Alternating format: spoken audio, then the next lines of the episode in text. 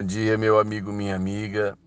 Nesses dias em que eu estava preparando a minha aula para a escola dominical, nós estávamos relembrando a formação do, do cânon dos livros do Novo Testamento, né? quando os pais da igreja, lá no século IV, eles definiram qual, quais seriam as obras consideradas inspiradas e que formariam os 27 livros do Novo Testamento. E nós sabemos que das 27 obras, 13 são cartas do apóstolo Paulo. Ele escreve quase metade das obras do Novo Testamento. E, e a carta foi, foi o, o, o instrumento permitido por Deus para que fé e sentimentos pudessem ser partilhados à distância.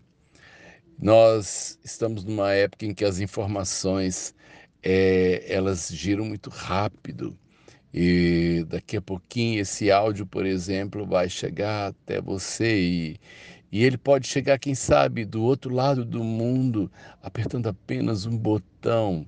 E a resposta pode vir segundos depois, apertando um outro botão. Mas as cartas foram instrumentos é, diferentes do que hoje talvez nós desfrutemos. A minha geração ainda foi uma geração que escreveu cartas. A gente às vezes queria escrever para alguém, uma pessoa especial. Aí você primeiro se inspirava, você pensava, pensava no assunto, pensava na pessoa, pensava no, no, nas palavras, escolhia as palavras, caprichava na letra, caprichava no, no, papel que você queria escrever sua carta. Às vezes você amassava e começava de novo. Às vezes você escrevia hoje, aí amanhã você lia de novo para ver se era exatamente aquilo que você gostaria de dizer. Era uma emoção. Então, quando a carta estava pronta, a gente colocava ela no correio. Aí era outra emoção, esperar essa carta chegar no destino, esperar a pessoa ler a carta, esperar a pessoa ter a mesma inspiração, a mesma disposição para devolver-nos os sentimentos e as palavras. As cartas foram muito significativas da minha história. Escrevi e recebi boas cartas na minha vida. E as cartas do apóstolo Paulo têm temáticas diferentes. Tem cartas que ele escreve para os seus discípulos, cartas de instruir seus pastores, tem cartas que ele está mandando uma bronca, tem cartas que ele está agradecendo, tem cartas que ele está pedindo um favor, mas ele sempre expressava nas suas cartas sentimentos trazidos pelo amor de Deus e por isso, então, quando você pega uma carta dele escrita há 1900 anos atrás, quase, você ainda é tocado pelo cuidado, pelo amor, pela preocupação, você é edificado pelo ensino, você é consolado pela palavra de fé. E uma das cartas que Paulo escreve é a pequena carta aos Filipenses, uma igreja é, na, na, ali na, no continente europeu, o primeiro lugar que Paulo esteve, portanto, e que pregou e que uma pessoa aceita o cristianismo no continente europeu. É a cidade de Filipos.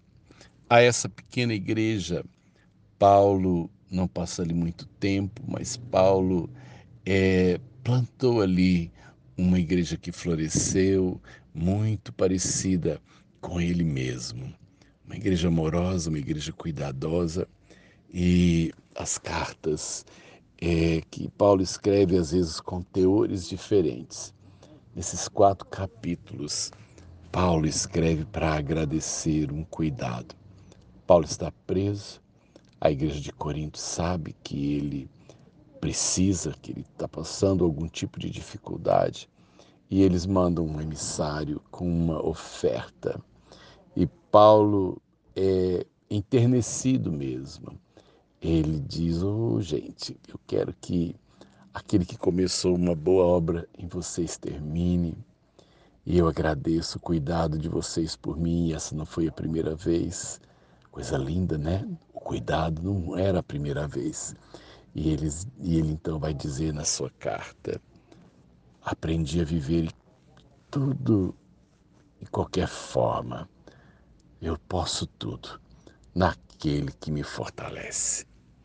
É, ele está querendo dizer que, ainda que o cuidado deles fosse a forma com que Deus usou para manifestar o cuidado, Paulo aprendeu a ser feliz em toda e qualquer ocasião.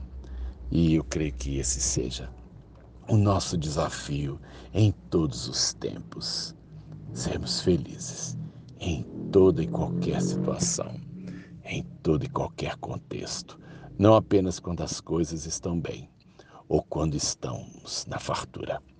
Deus nos dê esse sentimento. Sérgio de Oliveira Campos, pastor da Igreja Metodista Goiânia Leste, graça e paz.